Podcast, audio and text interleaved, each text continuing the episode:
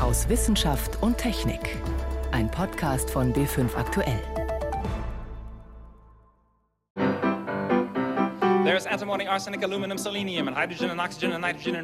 Sämtliche Elemente aus dem Periodensystem, mal etwas anders als Song.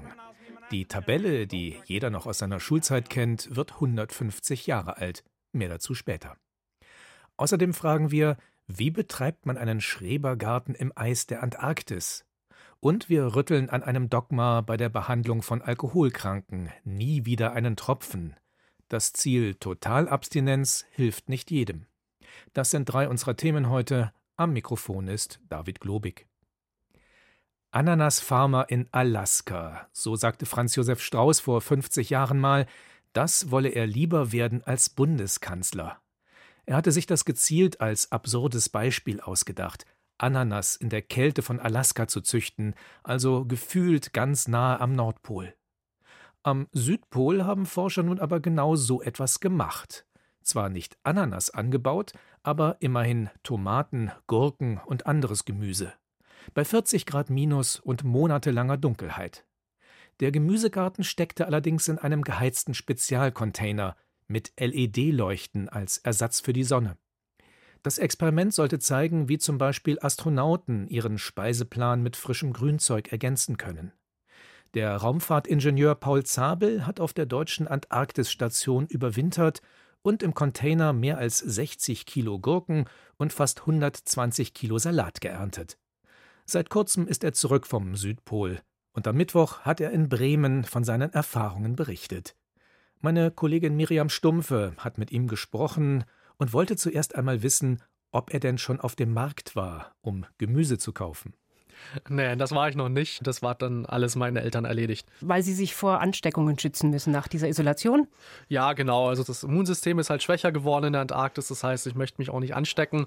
Auch die ganzen Geräusche und Gerüche, die jetzt nach einem Jahr in der Antarktis auch neu für mich sind. Zurück zum Gemüse. Das konnten Sie jetzt also hier vom Markt noch nicht holen, aber Sie hatten ja in der Antarktis frisch geerntetes Gemüse. Die Erntebilanz, die klingt recht übrig. 67 Kilogramm Gurken zum Beispiel. War das denn jetzt ja so viel, wie Sie erwartet haben? Was mehr, was weniger? Also es war schon deutlich mehr, als wir das vorher erwartet hatten. Selbst die besten Schätzungen sind da nicht von ausgegangen. Man muss sich das so vorstellen, wir hatten wirklich jeden Tag immer abends eine große Salatschüssel für alle zehn Leute und das wirklich die ganzen zehn Monate über. Und das ist in der Antarktis schon ein großer Luxus. Das auf jeden Fall, ja. Es lief so gut. Können Sie sich erklären, warum? Ja, schwer zu sagen. Also wir hatten auch ein paar technische Probleme, die wir aber auch lösen konnten. Was zum ähm, Beispiel? Uns sind einzelne Systeme kaputt gegangen. Es ist mal eine Pumpe ausgefallen oder mal eine LED-Lampe, die die Pflanzen beleuchtet. Aber das konnte alles vor Ort dann gelöst werden und mit neuen Ersatzteilen dann ausgetauscht werden. Mussten Sie sich denn in dieser Zeit mehr um die Pflanzen kümmern oder öfter Technik reparieren? Also wenn es um Probleme ging, waren es eigentlich hauptsächlich die Technik, die die Probleme gemacht hat. Allerdings ist ein Großteil der Arbeitszeit schon dafür draufgegangen, Pflanzen zu ernten, neu auszusehen, sie zu beschneiden und natürlich auch die Experimente mit den Pflanzen durchzuführen. Experimente, was waren das für welche? Zum Beispiel die Proben von den Pflanzen nehmen, die wurden dann eingefroren und werden jetzt in Deutschland in Laboren untersucht oder eben auch mit Messgeräten vor Ort messen, wie gut es den Pflanzen geht. Was will man da jetzt in Laboren zum Beispiel untersuchen? Was wir zum Beispiel untersuchen wollen, ist zum einen, ob das Gemüse irgendwie kontaminiert war mit Mikroorganismen. Und zum anderen wollen wir wissen, wie sind die Inhaltsstoffe des Gemüses, das wir vor Ort produziert haben. Also ob es genauso nährstoffreich ist wie Gemüse, das herkömmlich angebaut wird zum Beispiel. Genau, richtig. Hm. Jetzt wird das Gewächshaus gerade umgebaut. Sie sind abgereist. Es soll umgebaut werden für einen vollautomatisierten Betrieb. Das heißt, dann braucht man sie gar nicht mehr. Nee, nee, so ganz so wird es noch nicht klappen. Es wird schon so umgebaut, dass man noch mehr von Bremen aus steuern und überwachen kann. Also wir kamen über unser System einen kompletten Zugriff darauf, quasi die ganze Klimasteuerung zu regeln. Und wir können auch sehen, ob einzelne Pumpen laufen und wie der Nährstoffgehalt im Wasser ist. Das heißt, wir können wirklich die ganzen technischen Systeme können wir richtig gut überwachen. Es wird trotzdem immer noch auch im nächsten Jahr Menschen brauchen, die dort reingehen und die Samen aussehen und die Pflanzen abernten. Jetzt, wenn man sich vorstellt, dass das Ganze auch mal im All funktionieren soll, das ist ja noch wesentlich komplexer. Da geht es ja, naja, einerseits auch um Bedienung, andererseits mit den Pflanzen passiert ja auch ganz anderes. Wie weit ist denn das weg? Ja, also ich denke, so ein Weltraumgewächshaus für Mond oder Mars, das wird schon noch so 20 Jahre brauchen, bis das gut funktioniert und bis man das dort aufstellt. Wir können mit unserem Projekt auf jeden Fall da gute Grundlagen für liefern, mit dem, was wir dieses Jahr alles gelernt haben und dann auch noch mit den Datenauswertungen in den kommenden Monaten auch noch herausfinden werden. Aber wie lange wird es ungefähr dauern, bis sowas mal in der Schwerelosigkeit funktioniert? Also es funktioniert in der Schwerelosigkeit auch schon, allerdings in sehr kleinem Maßstab. Das sind immer so kleine, ja, Art Schuhkarton große Boxen, in denen Pflanzen wachsen. So ein richtig großes Gewächshaus wurde in der Schwerelosigkeit noch nicht probiert. Könnte man aber natürlich auf der internationalen Raumstation durchaus machen. Werden Sie denn nochmal jetzt, wenn das Projekt in der Antarktis weitergeht, da hinfahren und nach dem Rechten sehen? Also ich denke schon, dass ich dann in dem nächsten Sommersaison, das heißt in Deutschland so zwischen November und Januar, dass ich da bestimmt nochmal hinfahre und schaue, wie das Gewächshaus jetzt läuft und gegebenenfalls auch nochmal Verbesserungen vornehme. Aber überwintern nicht mehr. Nee, ich finde, eine Überwinterung ist so eine einmalige Erfahrung und da hat man alles gesehen und erlebt. Und das jetzt nochmal zu machen, das wäre ja dann mit den anderen Leuten, das ist dann wieder eine ganz andere Erfahrung. Was war das für eine Erfahrung? Also ich fand es sehr schön, mit den Leuten dort zu leben und zu arbeiten. Man muss sich ja aufeinander verlassen, dass man dort ja gut durch die Überwinterung kommt. Und das ist schon eine einzigartige Situation, die man so eigentlich selten im Leben hat. Paul Zabel vom Deutschen Zentrum für Luft- und Raumfahrt. Er hat in den vergangenen Monaten in der Antarktis einige Zentner Gemüse geerntet. Alkohol gehört in unserer Gesellschaft einfach dazu. Wenn man gemütlich beisammensitzt, trinkt man gerne ein Glas Bier oder Wein oder vielleicht auch mal etwas mehr als ein Glas. Ab und zu ist das auch in Ordnung, doch erschreckend viele Menschen haben ihren Alkoholkonsum nicht im Griff, sind alkoholabhängig. Sie bräuchten eigentlich eine Therapie, um aus ihrer Sucht herauszukommen, doch die wenigsten Alkoholkranken beginnen überhaupt eine solche Behandlung. Es könnten wahrscheinlich mehr sein, wenn das Ziel nicht immer eine totale Abstinenz wäre. Mehr dazu von Jan Toczynski. Die Zahlen sprechen für sich. Wer ein Alkoholproblem hat, der ignoriert das in aller Regel. Aktuelle Untersuchungen zeigen, von den zwei Millionen Alkoholabhängigen in Deutschland ist nur jeder Zehnte in Behandlung. 90 Prozent der Alkoholabhängigen in Deutschland kommen auch gar nicht in eine suchtspezifische Behandlung.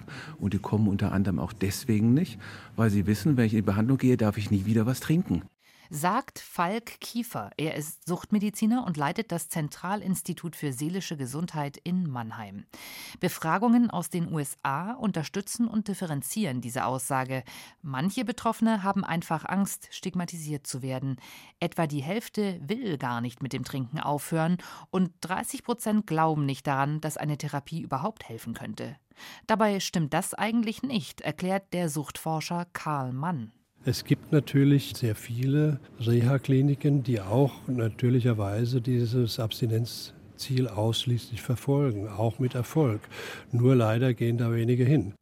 Deshalb steht für immer mehr Ärzte inzwischen fest, das Ziel, Alkoholabhängige für immer vom Alkohol abzuhalten, sollte überdacht werden. Die Diskussion geht nur darum, ob man bei denen, die eine Reduktion auf Null nicht erreichen, ob man denen gar nichts anbietet und sagt Pech gehabt oder ob man sagt, wir müssen ein intermediäres Ziel erreichen. Also lieber die Hälfte trinken, als so weitermachen wie bisher. Es gibt mehrere Kategorien von Alkoholabhängigkeit. Als unbedenklich gilt Alkoholkonsum generell nicht. Die Weltgesundheitsorganisation WHO spricht bereits bei bis zu 20 Gramm Alkohol pro Tag bei Frauen und höchstens 40 Gramm bei Männern von Trinken mit einem geringen Risiko. Das entspricht ein bzw. zwei Gläsern Wein. Hochrisikoabhängige trinken jedoch mehr als doppelt oder sogar dreimal so viel. Immer mehr Suchtmediziner sehen aber mittlerweile, wenn es gelingt, den Alkoholkonsum täglich deutlich zu reduzieren, dass es Suchtkranken dann auch besser geht, erklärt Falk Kiefer. man hat früher eine fatalistische Sicht gehabt und gedacht, naja, wenn der so viel trinkt, ob der jetzt drei Liter Wein am Tag trinkt oder zweieinhalb Liter Wein am Tag, das macht keinen Unterschied, dieser halbe Liter. Aber dieser halbe Liter macht bei den hohen Trinkmengen viel mehr aus, als wenn man von einem Liter Wein auf einen halben Liter Wein reduziert. Der Suchtforscher Karl Mann untersuchte gemeinsam mit Kollegen 63 Studien mit Personen, denen es gelang, die Trinkmenge deutlich zu reduzieren. Tausende Daten wurden ausgewertet. Das Ergebnis? Es wird vieles besser bei den Betroffenen. Die Lebensqualität steigt, Depressionen nehmen ab, die Leber kann sich erholen. Doch das ist nicht alles. Beispielsweise können wir klar zeigen, dass das mit einer Reduktion des systolischen Blutdrucks einhergeht, der ja bekanntermaßen ein Risikofaktor für alles Mögliche ist und der eine Konsequenz von hohem Alkoholkonsum ist. Lange waren Experten sich sicher, dass es für Alkoholabhängige nur ein Ziel geben kann, nämlich die totale Abstinenz. Auch Karl Mann selbst vertrat vor zehn Jahren noch diese Ansicht. Ich habe gesagt, Abstinenz ist das Wichtigste und dieses reduzierte Trinken können wir nur dann wirklich ernsthaft verfolgen, wenn wir die entsprechenden Daten haben. Das habe ich zum Glück immer in meine Stellungnahmen reingeschrieben. Und jetzt bin ich sozusagen schuldig, dass ich an dieser Vorlage und äh, Auswertung dieser Daten selbst beteiligt war und deswegen meinen Standpunkt tatsächlich geändert habe. Reduziertes Trinken ist zwar mittlerweile in den Leitlinien zur Behandlung Alkoholabhängiger verankert, das oberste Ziel ist allerdings immer noch die Abstinenz. Das aber, so Suchtforscher Mann, müsste umgekehrt werden, ähnlich der Therapien bei Drogenabhängigen, wo Harm Reduction, also Schadensminderung, oberste Priorität hat. Entscheidend ist aber, dass, wenn es gelingt, diese Reduktion als mindestens vielleicht vorübergehendes Therapieziel breiter zu verankern, dann hätten wir auch eine höhere Akzeptanz der Behandlungsansätze und gleichzeitig damit verbunden auch wahrscheinlich eine Reduktion des Stigmas. Denn auch das zeigen aktuelle Untersuchungen. Alkoholabhängigkeit, damit verbunden sind Bilder von Arbeitslosen, Verwahrlosten, Obdachlosen. Dabei ist riskantes Trinkverhalten ein gesamtgesellschaftliches Problem. Der Suchtmediziner Falk Kiefer bietet in seiner Klinik seit zwei Jahren ein Programm an, um das Trinkverhalten zu ändern. Dafür sucht er Teilnehmer via Zeitungsinserat, in dem das Wort alkoholabhängig übrigens nicht vorkommt. Ein Großteil dieser Menschen, weit über drei Viertel von denen, erfüllt die diagnostischen Kriterien einer Alkoholabhängigkeit. 90 Prozent von denen waren aber noch nie in einer therapeutischen Behandlung. Das heißt, sie kommen nur in die Klinik, weil es gar nicht um das Thema Alkoholabhängigkeit geht, sondern Trinkmengenreduktion. Von den Teilnehmern verlangt dann selbstredend niemand, dass sie komplett aufhören, Alkohol zu trinken. Weniger soll es werden, was ihnen auch schon helfen würde. Es geht auch ohne Totalabstinenz. Jan Toczynski über neue Therapieansätze bei Alkoholabhängigkeit. Sie hören B5 aktuell am Sonntag aus Wissenschaft und Technik. Heute mit David Globig. Wenn ich mir vorstelle, wie im Mittelalter die teilweise aufwendig verzierten und bebilderten Bücher entstanden sind, dann sehe ich eine klösterliche Schreibstube vor mir, und in diesem Skriptorium, da kopieren Mönche die Texte Zeile für Zeile von Hand und andere Mönche schmücken die Seiten mit bunten Illustrationen. Dieses Bild ist allerdings teilweise falsch. Es waren nicht nur Männer, die Bücher abgeschrieben und verziert haben. Ein archäologischer Fund in Nordrhein-Westfalen scheint das zu bestätigen. Helene Köck berichtet. Das O ist auf einen dunkelroten Hintergrund gemalt. Es ranken sich verschlungene Blüten und Blätter herum und in der Mitte sitzen zwei Tauben. Die Farben stechen regelrecht heraus, vor allem Gold und ein tiefes Blau. So sieht ein typischer Kapitelanfang in einer Prachthandschrift aus dem Mittelalter aus. Welche Künstler hinter solchen Illustrationen stecken, darüber weiß man eher wenig. Auch weil die Schriften in der Regel nicht signiert wurden. Forscher vom Max Planck Institut für Menschheitsgeschichte gehen jetzt anderen Spuren nach, um zu erforschen, wer die mittelalterlichen Bücher verziert hat. Und zwar haben sie einen Skelettfund aus einem Nonnenkloster in Dahlheim in der Nähe von Frankfurt untersucht und im Zahnstein ultramarinblaue Pigmente entdeckt. Die Anthropologin Christina Warrener Lapislazuli im Zahnstein von jemandem zu finden, bedeutet, dass wir es hier mit einer Person zu tun haben, die wirklich mit solchen Materialien gearbeitet hat. Und das Überraschende in diesem Fall war eben auch, dass sie eine Frau war. Wir haben dann herausgefunden, dass Frauen gerade im deutschsprachigen Raum eine wichtige Rolle in der Buchproduktion gespielt haben.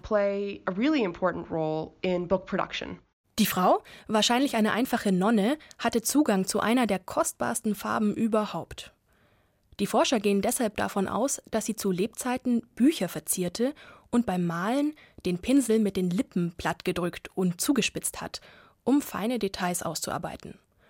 So erklären sie sich, dass sich blaue Pigmente in ihrem Zahnstein abgelagert haben. Das Interessante daran ist, dass wir es hier mit einem ziemlich frühen Lapislazuli-Fund zu tun haben. Man weiß viel über den späteren Lapislazuli-Handel. Aber hier geht es um eine Zeit, aus der es nicht viele historische Belege gibt. Und man weiß eigentlich nicht, wie verbreitet dieses Pigment damals schon in Europa war. Das blaue Gestein kam damals ausschließlich aus Afghanistan. Es muss hier also schon im 11. Jahrhundert ein Handelsnetz gegeben haben, das vom fernen Orient bis nach Dahlheim reichte, in ein kleines Nonnenkloster. Vielleicht waren es also längst nicht nur Mönche, die im Skriptorium saßen. Es ist halt auch immer so dargestellt worden, dass es speziell um Mönche geht. Aber es gibt auch einzelne Klöster, die damals auch speziell von Frauen geführt, so selbstständig und selbstbewusst waren und gebildet waren natürlich vor allem sagt die Kunsthistorikerin Ulrike Bauer-Eberhardt von der Bayerischen Staatsbibliothek. Also sicherlich liegt es auch daran, dass man nicht so viel weiß oder das nicht so erforscht hat, was Frauen damals gemacht haben. Aber ich glaube, dass in Klöstern, egal ob Männer oder Frauen, selbst geschrieben haben. Es gibt auch sehr viele namhafte Leute. Zum Beispiel in einem Psalter in Baltimore gibt es deutsche Initiale gemalt, wo eine Nonne unten diese Initiale hält und ihr Name genannt ist. Die gilt zum Beispiel auch als Buchmalerin. Also in Einzelfällen, das ist um 1200, gibt es das auch. Solche schriftlichen Belege sind eben rar. Aber vielleicht findet sich ja noch mehr farbiger Zahnstein. Die Forscher um Christina Warriner wollen mehr Skelette untersuchen und so weiter der Frage nachgehen, inwieweit Frauen im Mittelalter an der Buchproduktion beteiligt gewesen sind. Nicht nur Männer saßen in den Schreibstuben der Klöster. Ein Beitrag von Helene Köck. Helium, Neon, Argon, Krypton, Xenon, Radon. Das sind allesamt Edelgase. Und ich habe sie auch viele Jahre nach Ende meiner Schulzeit immer noch in der richtigen Reihenfolge im Kopf, nach ihrer Ordnungszahl bzw. ihrem Atomgewicht. Das dürfte auch daran liegen, dass sie genau so untereinander im Periodensystem der Elemente stehen. Dieses Periodensystem wird heuer 150. Es ist im Laufe der Zeit etwas umfangreicher geworden, zum Beispiel ist vor einigen Jahren noch ein künstliches Edelgas hinzugekommen, Oganesson, aber das System, nach dem ein russischer Forscher 1869 alle chemischen Elemente in einer Tabelle angeordnet hat, war und ist genial. Helmut Nordwig gratuliert schon mal. Musikalisch.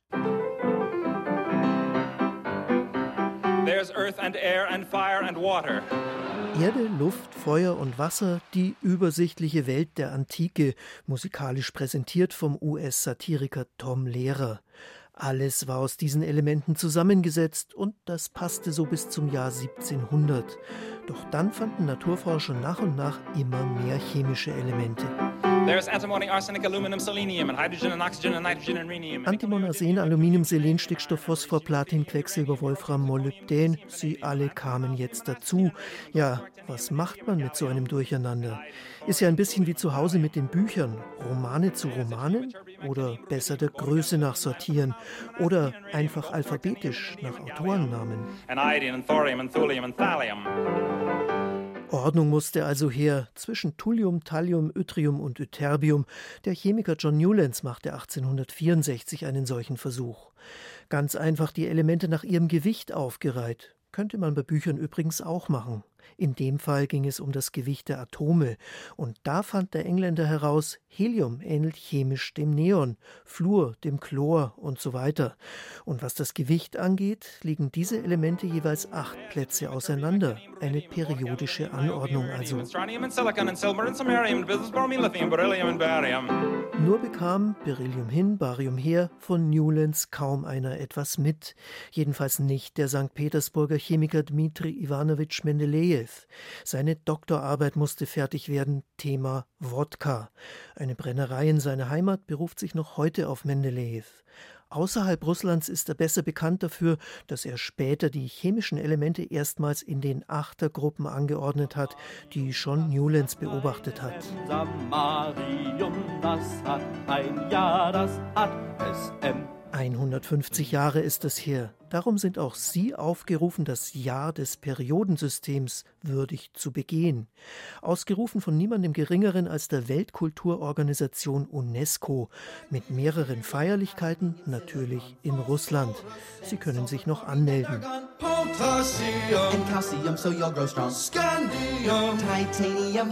Scandium, Vanadium oder Mangan? Bei der Gesellschaft Deutscher Chemiker können Sie Ihr Lieblingselement einreichen. Machen Sie ruhig Gebrauch davon, denn bis Bisher sind die Einsendungen überschaubar. Immerhin Kupfer ist dabei wegen der Brennkessel für Whisky. Das würde Mendelejew freuen.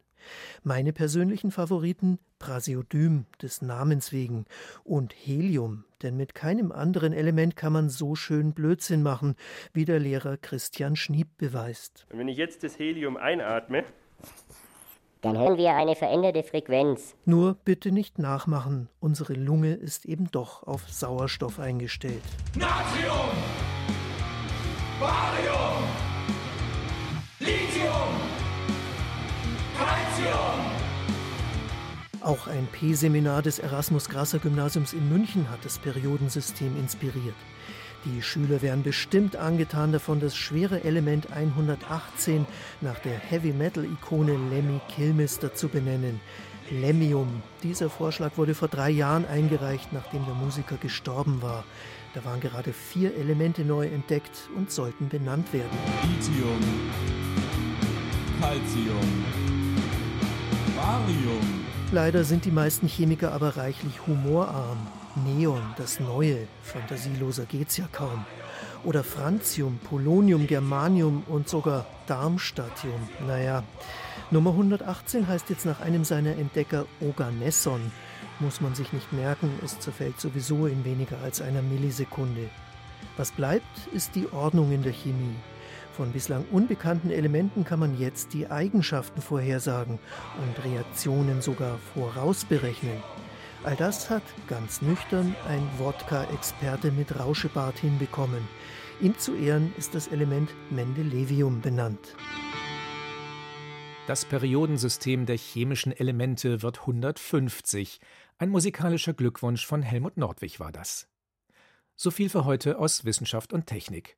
Am Mikrofon war David Globig.